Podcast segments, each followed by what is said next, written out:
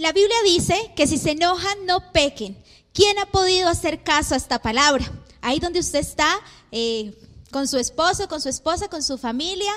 No se respondan en voz alta, sencillamente guárdelo ahí en su mente, respóndase a usted mismo si usted ha podido hacer caso a esta palabra. ¿Cómo reaccionamos frente a diferentes circunstancias? ¿Cómo es que nosotros reaccionamos? Y antes de continuar, quiero que le diga a la persona que usted tiene ahí eh, al lado en su casa, si usted de pronto está con su familia compartiendo, eh, qué privilegio, qué bendición poder escuchar esta palabra hoy juntos, porque juntos somos un equipo. Dependiendo de la persona con la que usted esté, dígale eso. Y vamos a continuar. ¿Cómo tú reaccionas frente a diferentes circunstancias? ¿Cómo tú reaccionas cuando tienes diferencias con tu esposo, cuando tienes diferencias con tus hijos, cuando tienes diferencias en el trabajo, con tu jefe, o si tú eres empresario y tienes empleados, ¿cómo reaccionas cuando te sacan el mal genio? ¿Cómo tratas a tus empleados? Eh, ¿Qué nos molesta? Pregúntate ahí en esta tarde, ¿qué te molesta? ¿Qué te está molestando de repente del trabajo? ¿Qué te está molestando de la casa? Que no esté pasando algo y entonces tienes ahí esa molestia. ¿Cómo tú estás reaccionando frente a eso? Iglesia, es fácil hablar de cómo debemos comportarnos, ¿cierto? Es fácil decirle a los hijos, usted tiene que comportarse así, hacer esto, eh, no tiene que encaramarse en la silla, no tiene que coger el cubierto así, todo lo que hacemos los papás. Pero qué difícil es aplicarlo. ¿Cuántos están de acuerdo conmigo? Qué difícil y qué complicado es poder hacerlo. Los cristianos tenemos un código de comportamiento y vamos a hablar eh, de esto, vamos a hablar de cómo debemos comportarnos frente a las circunstancias difíciles, cómo debemos comportarnos cuando no estamos de acuerdo con la opinión de otro, cómo debemos comportarnos cuando no estamos de acuerdo con la decisión que tal vez mi esposo o mi esposa va a tomar, cómo debemos comportarnos cuando en el trabajo toman alguna decisión y nosotros no estamos de acuerdo, ¿cierto? Eh, y hágase estas preguntas ahí en casa. ¿Cómo te expresas cuando peleas con tu esposo o con tu esposa? Si de repente los esposos están juntos, no vayan a empezar a codiarse, por favor. ¿Cómo tú reaccionas cuando vas manejando y te cierra un carro? Tú dices, tranquilo, pase otra vez y vuelva y ciérreme. O te pones muy bravo y quieres alcanzarlo y también cerrarlo y hacerle lo mismo o hasta peor y hacerlo pasar un susto. ¿Cómo estamos reaccionando, iglesia? Cuando no estás de acuerdo con algo en la iglesia, cuando llegas a la iglesia, si te congregas en nuestra iglesia y tú llegas y te dicen, debes por favor pasar por este lado y sentarte en las sillas de allá. ¿Cómo reaccionas si tú realmente no te querías hacer ahí? Sino que tú dijiste desde esta mañana, ay, yo quiero quedar en la mitad allá donde pueda ver de frente, donde no me toque voltear tanto la cabeza. ¿Cómo reaccionas cuando tú llegas y te encuentras con los servidores y te dicen que por ahí no debes coger? Cuando te dicen, disculpe, qué pena, no debe comer en la iglesia. Qué pena, no le puede cambiar el pañal al bebé en, este, en esta área. Qué pena, ¿será que puede coger su hijo que está molestando? ¿Cómo reaccionas frente a eso? ¿Cómo reaccionan los líderes cuando hacen cambios en la iglesia, cuando hay cambios que dicen, bueno, hoy ya no vamos a tener la iglesia de negro. Iglesia, líderes, prepárense porque la iglesia mañana va a estar de blanco o de amarillo o de repente va a estar de azul. ¿Cómo reaccionas tú como líder cuando hay estos cambios en la iglesia? Y quiero hablarles un poco de Éxodo 17 porque había eh, estaba el pueblo con mucha sed, ¿cierto? Estaban en el desierto y ellos tenían mucha sed y ellos hicieron lo que para ellos era normal. Para ellos era normal quejarse, para ellos era normal reclamarle a Moisés y decirle, tenemos mucha sed, ¿cierto? Moisés haga algo, responda, ¿cierto? Mire a ver de dónde saca, pero estamos muriendo. Y ellos murmuraban. Para el pueblo era normal murmurar, ¿cierto? Como para el pueblo era normal murmurar, entonces Moisés iba y cansado, ¿cierto? Ya como molesto también iba y entraba al tabernáculo y le decía al Señor que, qué hacía. ¿Cómo era que iba a lidiar con ese pueblo tan cansón? El Señor le respondió. En Éxodo 17 vemos que el Señor le respondió y le dijo que le pegara a la peña y que de ahí iba a brotar agua y que al brotar agua todos iban a quedar saciados. Tal cual pasó. Moisés le pegó a la peña, brotó agua y todo el pueblo quedó saciado, incluso hasta los animales. Pero más adelante vemos en números vemos que nuevamente el pueblo tiene sed. Y como nuevamente el pueblo tiene sed, pues viene otra vez a reclamarle a Moisés. Y vamos a leer números 20, versículo 7, en adelante. Alisten su Biblia, ahí donde está. Busque si de repente está en el celular, pues buscar Éxodo 27 y de ahí en adelante vamos a leer y vamos a mirar cómo fue que Moisés accionó, reaccionó en el momento que el pueblo le reclamó. El Señor, y el Señor le dijo a Moisés, tú y Aarón tomen la vara y reúnan a toda la comunidad, a todo el pueblo. En presencia de todo el pueblo, háblale a la roca y de ella brotará agua. De la roca proveerá suficiente agua para satisfacer a toda la comunidad y a sus animales. Así que Moisés lo que Moisés hizo lo que se le dijo, tomó la vara del lugar donde se guardaba en la presencia del Señor, luego él y Aarón mandaron a llamar al pueblo a reunirse frente a la roca. Escuchen ustedes, rebeldes, gritó. O sea, él ya estaba bravo, ¿sí? Él ya estaba ofendido, como, como decimos popularmente. ¿Acaso debemos sacarles agua de esta roca? Enseguida Moisés levantó su mano y golpeó la roca dos veces con la vara y el agua brotó a chorros. Así que toda la comunidad y sus animales bebieron hasta saciarse. Sin embargo, el Señor le dijo a Moisés y Aarón, puesto que no confiaron lo suficiente en mí para demostrar mi santidad a los israelitas, ustedes no los llevarán a la tierra que les doy. ¿Ok? O sea, perdieron. O sea, usted no me hizo caso, nada que hacer. En usted no vuelva a confiar.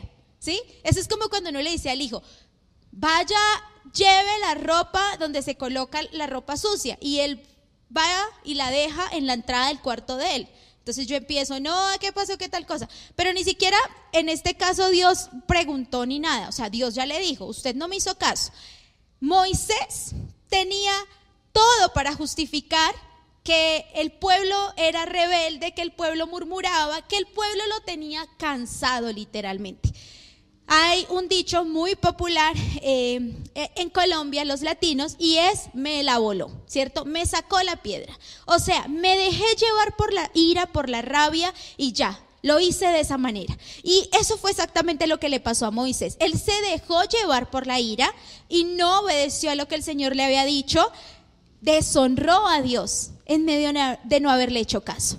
En medio del enojo, Moisés toma decisiones erradas que le trae consecuencias terribles.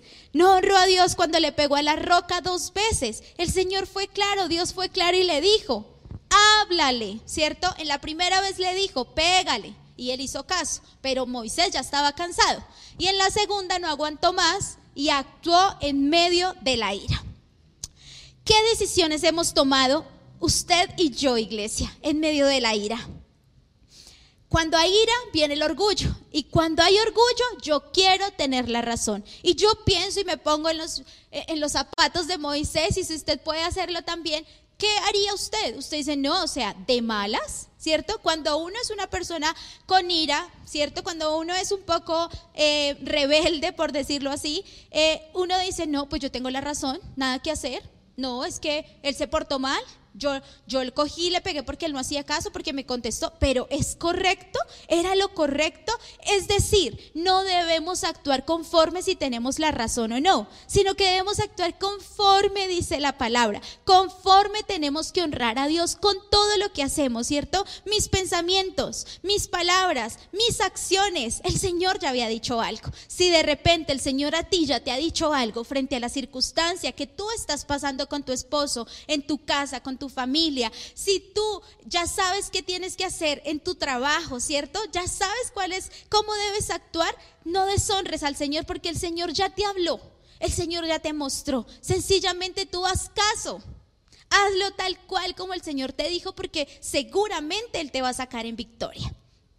Pero bueno, Moisés pensaba que era injusto y tal vez sí, porque lo que decíamos y lo que vemos del pueblo era terrible ese pueblo. Tú puedes decir, mi jefe es terrible, ¿cierto? Es que mi esposa es terrible, cantaletosa, hace, dice, ¿cierto? Es que eh, esos empleados que tengo son terribles, es que los líderes son terribles, es que la iglesia es terrible, es que esos pastores son terribles, pero no hay razón para actuar de la manera incorrecta y no obedecer a lo que Dios ya nos ha dicho. Al que Dios le da mucho, a sí mismo le exige. Y eso era lo que Dios hacía con Moisés. Debía haber entregado Moisés sus impulsos a Dios. Y yo quiero que tú pienses ahí y le digas, Señor, yo necesito entregar mis impulsos a ti, porque yo no quiero llevar consecuencias graves en mi vida por causa de no saber manejar mis impulsos, sino que, Señor, en medio de esta palabra, yo quiero entregar mis impulsos. Yo me entrego a ti completamente. Aprovecha y díselo ahí al Señor. En medio de una discusión, nosotros tenemos que hacer un alto en el camino. Nosotros tenemos que hacer un alto en el camino y decirle al Señor, ayúdame a callar, porque no quiero consecuencias difíciles y graves después. ¿Y es posible peleas entre cristianos? Vamos con, este punto. ¿Es posible que haya peleas entre cristianos? ¿Es posible que de pronto tú llegues a la iglesia y como no te gusta lo que dicen, como no te gusta lo que está eh, pasando, por donde te están diciendo que debes sentarte porque te dicen que no puedes entrar el yogur, la aromática o bueno, X o Y cosa, es posible que tú tengas una fricción, una pelea con ese líder, con ese servidor. Es posible que tu líder tengas una pelea con esa persona que viene tal vez por primera vez, que no conoce nuestra cultura, que no conoce lo que hacemos dentro de la iglesia y que quiere hacerlo a su manera porque cada quien tiene la razón. Es posible las peleas entre cristianos. Ahí donde usted está, piense y diga, ¿cómo sería? ¿Será que sí? ¿Será que no?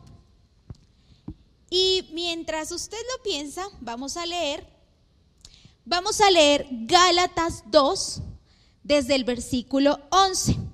Si usted no tiene la posibilidad de buscarlo en este momento, escríbalo bien grande. Escríbalo ahí para que una vez usted pueda eh, sentarse y volver a estudiar la palabra, quede esto en su corazón. Hay varios pasajes que nos hablan acerca de esto.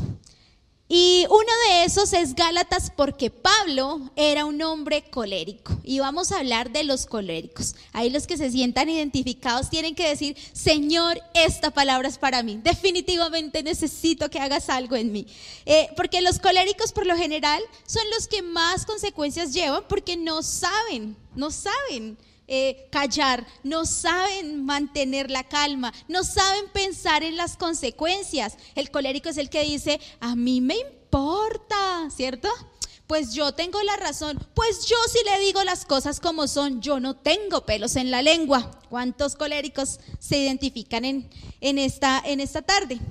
Dice Gálatas 2, versículo 11, pero cuando, cuando Pedro llegó a Antioquía, tuve que enfrentarlo cara a cara porque él estaba muy equivocado en lo que hacía. Cuando llegó por primera vez, Pedro comía con los creyentes gentiles, quienes no estaban circuncidados, pero después, cuando llegaron algunos amigos de Santiago, Pedro no quiso comer más con esos gentiles, tenía miedo a la crítica de los que insistían en la necesidad de la circuncisión. Como resultado, otros creyentes judíos imitaron la hipocresía de Pedro e incluso Bernabé se dejó llevar por esa hipocresía.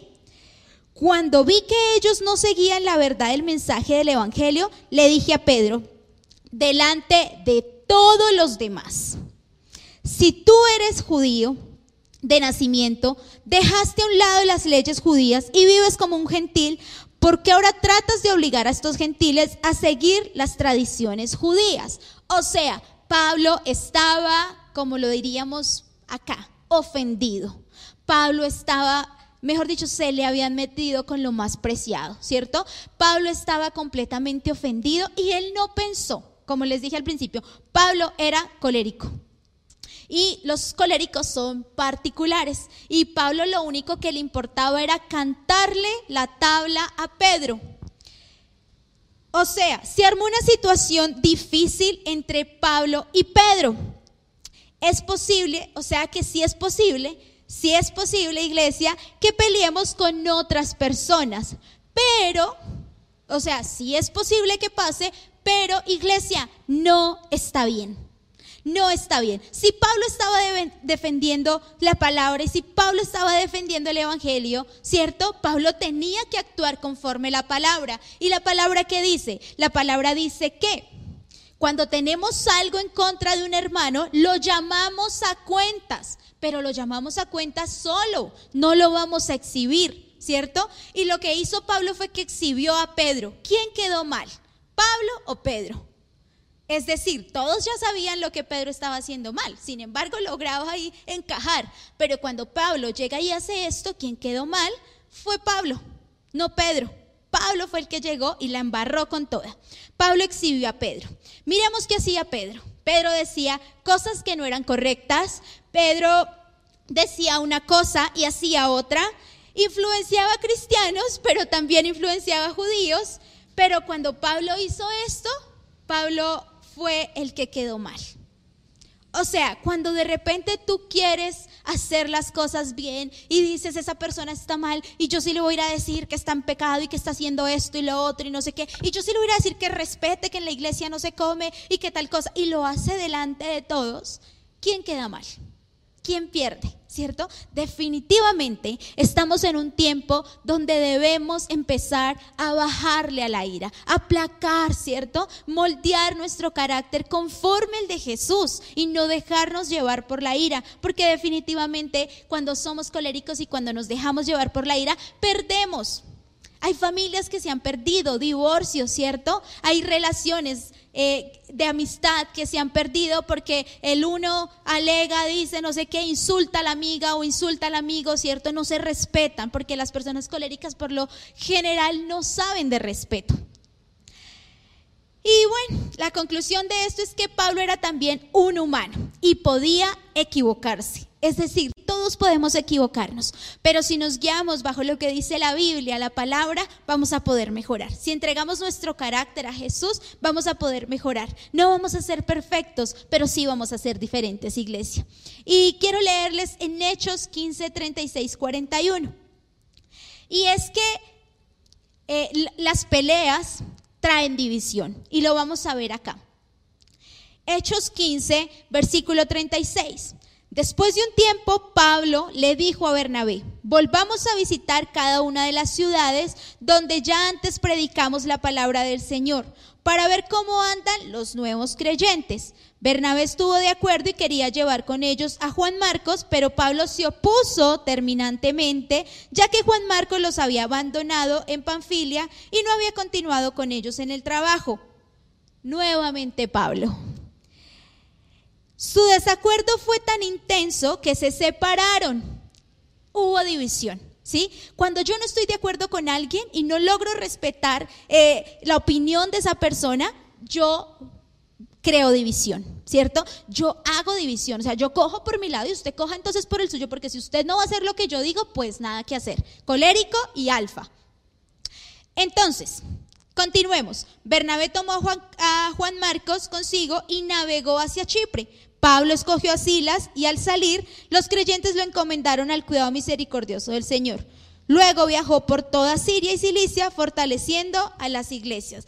O sea, Pablo se fue con quien quiso, hizo como quiso otra vez, ¿cierto? ¿Y qué causó esto? División. Las peleas causan división. O sea, iglesia, tenemos que dejar las peleas o tenemos que aprender a pelear. ¿Qué cree usted que, que tiene que pasar?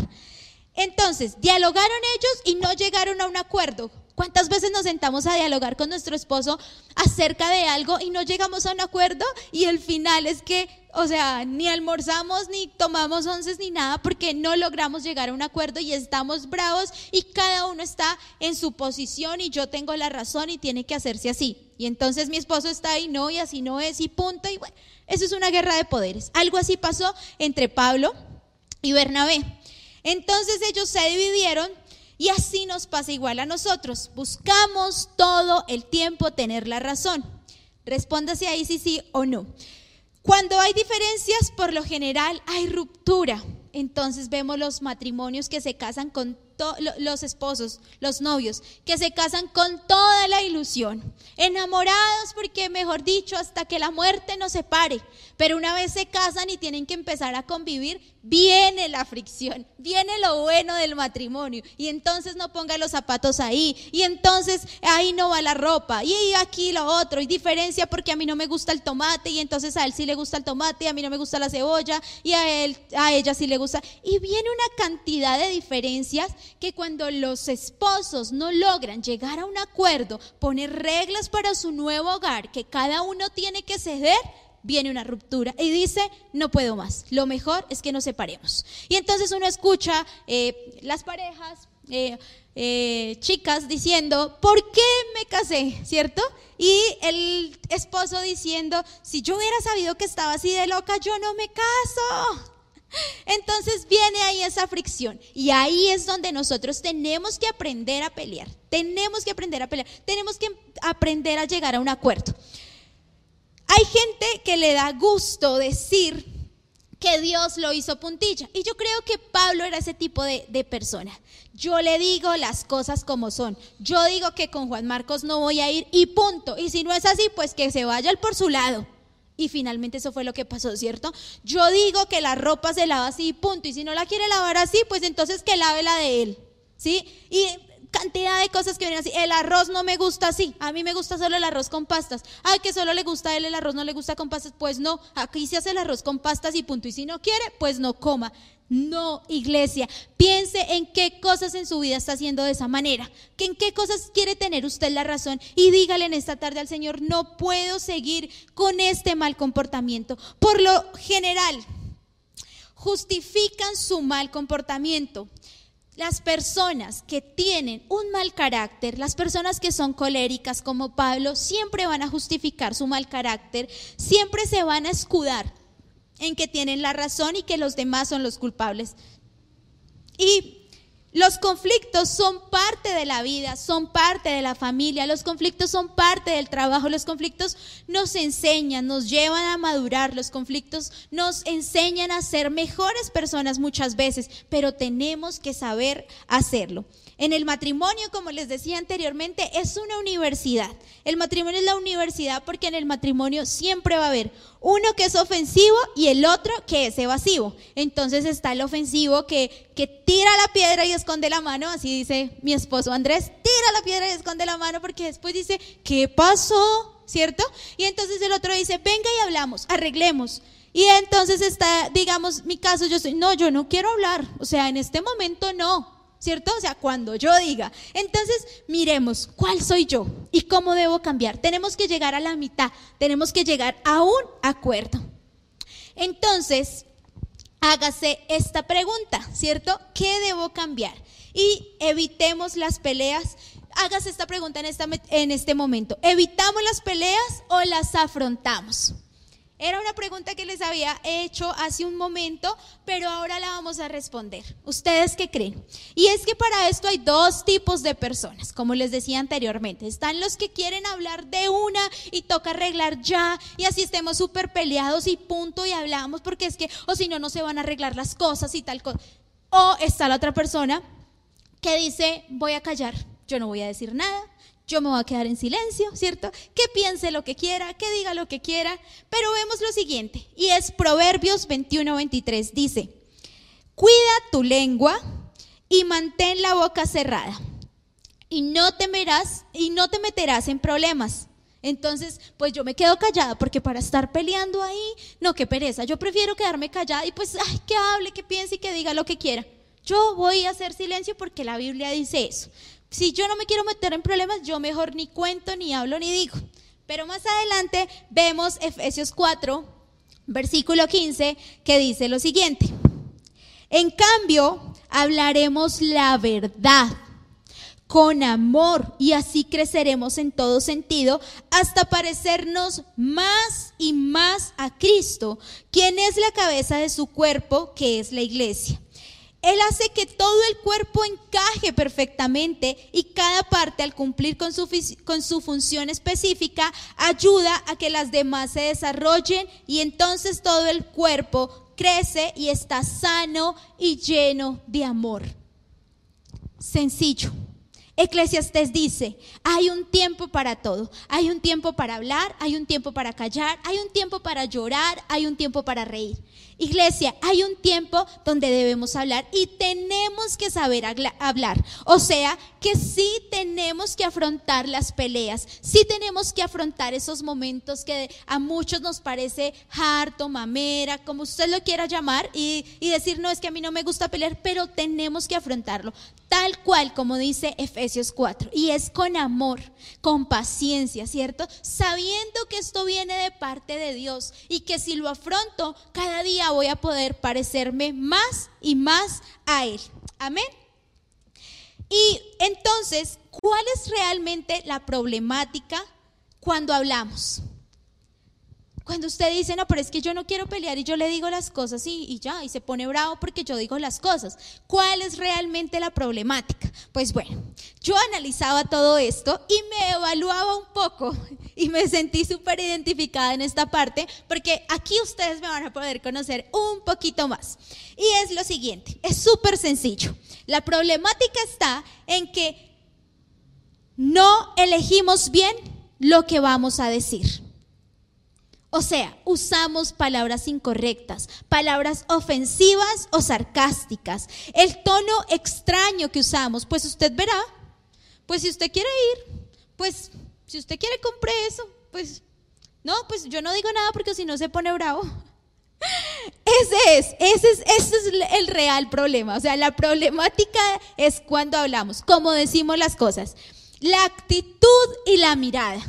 Yo a veces no estoy brava, pero parece que todo el tiempo estuviera brava y de repente como, ¿qué tienes? No, no tengo nada. Me estaba doliendo la cabeza porque no veo bien y entonces, ah, ok, pero muchas veces tengo una mala actitud también para mis peleas con mi esposo. Y mi mirada, o sea, cuando me saca el mal genio, lo miro terrible. Señor, voy a cambiar, hoy entrego esto.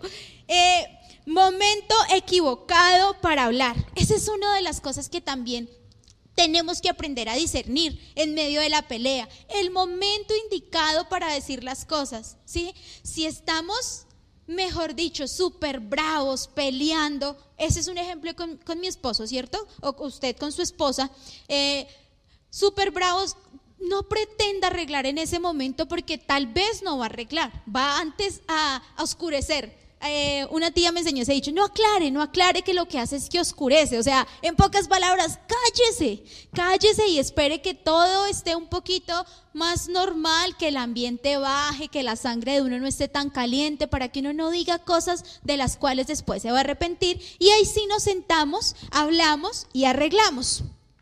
Y quiero leerles lo siguiente, y es en Lucas 22, 24. Dice lo siguiente. Después comenzaron a discutir quién sería el más importante entre ellos. Y Jesús les dijo, en este mundo los reyes y los grandes hombres tratan a su pueblo con prepotencia. Sin embargo, son llamados amigos del pueblo. Pero entre ustedes será diferente. El más importante de ustedes deberá tomar el puesto más bajo y el líder debe ser como, como un sirviente. ¿Quién es más importante? ¿El que se sienta a la mesa o el que sirve? Escucha bien esto. El que se sienta a la mesa, por supuesto. Pero en este caso no, pues yo estoy entre ustedes como uno que sirve. Ustedes han estado conmigo durante mis tiempos de prueba. Así como mi padre me concedió un reino, yo ahora les concedo el derecho de comer y beber a mi mesa en mi reino. Y se sentarán sobre tronos y juzgarán a las doce tribus de Israel. Y Conclusión de, esta parte es que cuando empezaron a hablar de quién iba a ser el mayor de todos, hubo un altercado, hubo una pelea. Imagínense ustedes a 12, la Biblia dice, se enfrentaron, pelearon, ¿cierto? La pelea eh, fue, se, se, puso tenso el ambiente, se calentó el ambiente, ¿cierto? La sangre de todos estaba en su furor. O sea, imagínense, 12 personas, todos alfa, todos queriendo tener la razón, ¿cierto? Y todos dando su punto de vista. Esto sería terrible. Eso es como cuando yo veo a mis dos hijos y a mi esposo y nos sentamos y, y, empieza, no quiere, no quiere chocorramo, Isa quiere galletas, Andrés quiere todo rico, ta, ta, ta, ta, y todos quieren, pero no, es que esta vez solo vamos a comprar una cosa para todos. Tenemos que ponernos de acuerdo. No, pero es que a mí no me gusta esto, pero es que a mí este sabor no me gusta. Imagínense ahora 12 12 poniéndose de acuerdo. Y yo estoy acá diciendo, no, pues yo quiero chocorramo y punto. Pero bueno, en ese caso Jesús no. Jesús les estaba diciendo, o sea, yo estoy entre ustedes y yo soy un servidor, ¿sí? Ustedes tienen que bajarle a la calentura, tienen que bajarle a la pelea y tienen que ponerse de acuerdo. Les digo que no peleemos, pero habrán momentos de fricción. Iglesia, no podemos decirles que no peleen. No podemos decirles que no vamos a pelear, que no vamos a tener diferencias, ¿sí? Porque los vamos a tener en la iglesia, en la casa, en el trabajo, ¿cierto? Con nuestro jefe. Los vamos a tener. Pero eh, ahí viene el perdón. Y aquí esta parte súper interesante ya para terminar. Porque una vez tú tienes un altercado con alguien, una vez tú tienes un inconveniente con alguien, te cuesta perdonar, te cuesta soltar la persona. Uno se hiere, uno se hiere y uno entrega todo su corazón a la pelea. Entonces uno dice, no, me la hizo, me gritó, no, me lo dijo delante de tal persona, no, hizo esto, lo otro y aquello. Y aquí viene algo muy importante y es el perdón. Debemos aprender a perdonar. Y no solamente porque es que si perdonas, tú vas a ser el beneficiado. Si perdonas, tú vas a poder avanzar. Claro, es real, pero el perdón es un mandato. El perdón es obligatorio. El perdón toca sí o sí. Y dice que el perdón debemos hacerlo en oración. Vaya usted y piense en esa persona que lo hirió, en esa persona que lo ofendió en este momento. Usted tiene que pensar en esa persona. ¿Y qué brota de su corazón? ¿Rabia? ¿Qué brota? O de repente usted puede bendecir a esa persona y decir, sí, yo bendigo a esa persona. Sí, eh, no la abrazo ahorita porque estamos en tiempo de pandemia, entonces pues no puedo abrazar. Pero de verdad usted puede honrar y bendecir a esa persona. A usted no la ha soltado y necesita ir a la oración, arrodillarse y decirle, Señor, quiero perdonarla. Quiero perdonarlo porque me gritó, porque me hirió, porque fue injusto, porque no me pagó lo que era, porque de repente se quedó con lo que era mío, ¿cierto? ¿Qué tienes que ir y perdonar y soltar? El perdón es una orden, como les decía. Y responda hacia ahí donde usted está, porque usted pelea. Mire, este mensaje es muy de autoevaluación. ¿Sí? Por eso hago tantas preguntas, para que usted se pregunte ahí, pueda autoevaluarse y pueda saber qué debe cambiar y qué debe poner en práctica. Y la palabra debe practicarse, debe aplicarse a nuestra vida para que haya un fruto. Usted, entonces, ¿por qué pelea? Si usted no tiene la razón, ¿usted cómo actúa?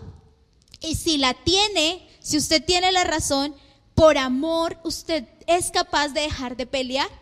O usted definitivamente se engancha? Esta pregunta es súper. ¿Con quién es la persona que usted más pelea? ¿Cuál es su actitud en el momento de la pelea? Y usted puede expresar su opinión y escuchar la de los demás. O sea, usted puede decir, yo pienso que debemos hacer este dibujo con estas orejitas aquí, aquí, aquí, aquí, pero tiene la capacidad de sentarse y escuchar y mirar cómo la otra persona quiere hacer el dibujo o usted solamente quiere que lo escuchen y ya. Las peleas traen división y la mayoría de veces se empieza en casa, iglesia. Así que tenemos que mirar qué debemos arreglar en casa, qué debemos arreglar con nuestros hijos, qué debemos arreglar con nuestro esposo, ahí donde ustedes están con su esposa, pensar qué debemos arreglar tal vez con nuestros padres, ¿Qué es lo que tenemos que arreglar? En nuestra casa empiezan las peleas y esto trae división. Si usted está acostumbrado a, pelear en su casa y en su casa hay división, en su casa cada uno coge por su lado y hace lo que quiere, usted debe empezar a cambiar esto porque donde usted vaya, usted va a llevar división. Y recuerde que la división, los divisores no es de Dios, no vienen de parte de Dios. Así que empiece ahí a hacer esa retroalimentación y a pensar cómo va a empezar a cambiar esas cosas en su casa. Siempre queremos argumentarnos, no queremos escuchar, pero ahora aquí voy a hablar un poco de la honra. ¿Ustedes pueden honrar? a su padre, aunque le saque el mal genio, ustedes pueden honrar a su esposo y a su esposa, aunque tengan tantas diferencias y tal vez le haya dicho cosas injustas, usted puede honrarlo. No me responda, no se lo responda ya, no, le, no lo codie, no haga nada de eso. Pero sencillamente responda hacia ahí. ¿Podemos honrarlos? ¿Podemos honrar a los que nos hacen mal? ¿Podemos honrar con los que tenemos rencilla? Y Jesús hizo algo. Jesús ya sabía todo lo que iba a pasar, él sabía quién lo iba a vender, él sabía quién iba a serle eh, infiel, él sabía que hablaban de él, pero vemos en Juan, busquemos rápidamente Juan, capítulo 13, y vamos a ver lo que el Señor nos enseña. En Juan 13, versículo 12, vemos lo siguiente. Y es algo que Jesús nos quiere enseñar hoy. Y es algo que debemos empezar a aplicar. Y es la honra. Después de lavarle los pies, se puso otra vez el manto, se sentó y preguntó, ¿entienden lo que acabo de hacer? Ustedes me llaman maestro y señor, y tienen razón porque es lo que soy. Y dado que yo, su señor y maestro, les he lavado los pies, ustedes deben lavarse los pies los unos a los otros. Les di mi ejemplo para que los sigan hagan lo mismo que yo he hecho con ustedes. Les digo la verdad, los esclavos no son superiores a su amo, ni el mensajero es más importante que quien envía el mensaje. Ahora que saben estas cosas, Dios los bendecirá para hacerlas. Usted tiene la capacidad de lavarle los pies a esa persona que le hizo esa ofensa. Usted tiene la capacidad de honrar a una persona. O sea, ¿usted entiende el significado de lavar los pies? Pensémoslo rápidamente. ¿Qué es lavar los pies? Debe tener callos, debe tener las uñas largas, debe tener las uñas encarnadas. Los pies por lo general son feos, los tienen torcidos, uno es más largo que el otro y huelen feo. Imagínense cómo eran los pies de los discípulos en ese tiempo que andaban en sandalias y tenían que caminar muchísimo. Estaban llenos de callos, llenos de tierra y debían oler muy, muy feo. Y Jesús los lavó, pero Jesús los lavó, Jesús yo creo que les hizo un masaje. Jesús masajeó sus pies Jesús masajeó sus pies y fue la manera de honrarlos y de mostrarnos que sí podemos honrar a las personas con las que tenemos eh, rencillas, con las que tenemos fricciones. Usted podría honrarlos a una persona que le ha hecho mal, a una persona que lo robó, a una persona que lo insultó. ¿Podría? Piénselo y dígale al Señor, si usted sabe que usted no podría, Ahí es donde tenemos que entrar en relación con el Señor y decirle, dame la capacidad que tú tenías. Si lo pudiste hacer tú es porque yo lo puedo hacer. Ahora necesito que esto esté en mi sentir, que esté en mi espíritu, que esté en mi vida y que yo pueda aplicarlo. Jesús sabía cuál era su posición y es que ustedes ven lo que dice acá. Ustedes me llaman maestro y señor y tienen razón. Jesús sabía su posición. Iglesia, si ustedes saben su posición, ustedes jamás se van a bajar a la posición del otro. Pero tampoco lo van a menospreciar ni humillar, sino que usted aún conservando su posición va a poder servirle, va a poder lavarle los pies. Y aunque le haya hecho una, mil o diez mil ofensas, usted no se queda con la ofensa, usted se queda con, su, con lo que usted es y usted es un servidor. Así que Jesús sabía cuál era su posición. Ahora nosotros tenemos que saber y entender cuál es nuestra posición, ¿cierto? Nuestra posición en el matrimonio, cuál es nuestra posición en la iglesia, cuál es nuestra posición en la oficina, cuál es nuestra posición en la familia. Si sabemos cuál es nuestra posición, no va a haber problema. No va a haber problema de lavarle los pies al otro. No va a haber problema de pedirle perdón a quien de repente parece que no tenemos que hacerlo. No va a haber problema porque sencillamente yo entiendo que el Señor ya lo hizo y así mismo debo hacerlo yo. Podríamos lavarle los pies a alguien con quien tienes fricción, así como Jesús lo hizo. Nuestra obligación es hacerlo. Se cumpliría esto último si logramos hacer esto, iglesia. Y está en Colosenses capítulo 3, versículo 12. Y con esto quiero terminar. Colosenses capítulo 3, versículo 12 dice, dado que Dios los eligió para que sean su pueblo santo y amado por Él. Ustedes tienen que vestirse de tierna compasión, compasión, bondad, humildad, gentileza y paciencia. Sean comprensivos con las faltas de los demás y perdonen a todo el que los ofende. Y en este versículo, en esto que estamos leyendo, Colosenses 3, del versículo 12 al 15, se resume toda la palabra de hoy. Y es lo que tiene que quedar en nuestro corazón. No seamos tan duros cuando vemos que otro está cometiendo errores. No juzguemos tan duro cuando de repente no nos parece la opinión de otro, sino que seamos comprensivos con sus faltas. Perdonemos al que nos ofende sin querer queriendo o porque realmente quiso hacerlo, perdonémoslo, sigamos, avancemos. Recuerden que el Señor los perdonó a ustedes, así que ustedes deben perdonar a otros, sobre todo. Y acaba esto. Vístasen de amor, lo cual los une a todos en perfecta armonía. Y que la paz que viene de Cristo gobierne en sus corazones, pues como miembros de un mismo cuerpo, ustedes son llamados a vivir en paz y sean siempre agradecidos. O sea, no hay otra mejor manera que terminar con este versículo en nuestro corazón, pero sobre todo colocándolo en práctica, colocándolo por obra y poder hacerlo con nuestros discípulos, poder hacerlo con nuestra familia, poder aplicarlo con las personas que nos rodean y que de repente no parece que merecen. Con esas personas tenemos que ser compasivos, humildes, atentos, servirlos, lavarle los pies. Con esos que tú crees que no merecen, con esos tenemos que hacerlo. Así que guarde esto en su corazón. Porque Él, Dios nos pide, Él, Dios nunca nos pide algo que Él no haya hecho. Él nos está llevando a un nuevo nivel. Al nivel de ser comprensivos, de ser amorosos, de cambiarnos las vestiduras y de llenarnos de compasión. Nuestras vestiduras tienen que ser de paz, de amor. Si hay paz en nuestro corazón, si hay paz en nuestra mente, todo lo que hagamos va a ser el fruto de lo que Dios nos ha dado. ¿Por qué? Porque vamos a poder hacerlo con amor, con pasión. La idea, iglesia, la idea al final de esto es que aprendamos a pelear. Y la idea es que mostremos con nuestra vida que somos cristianos.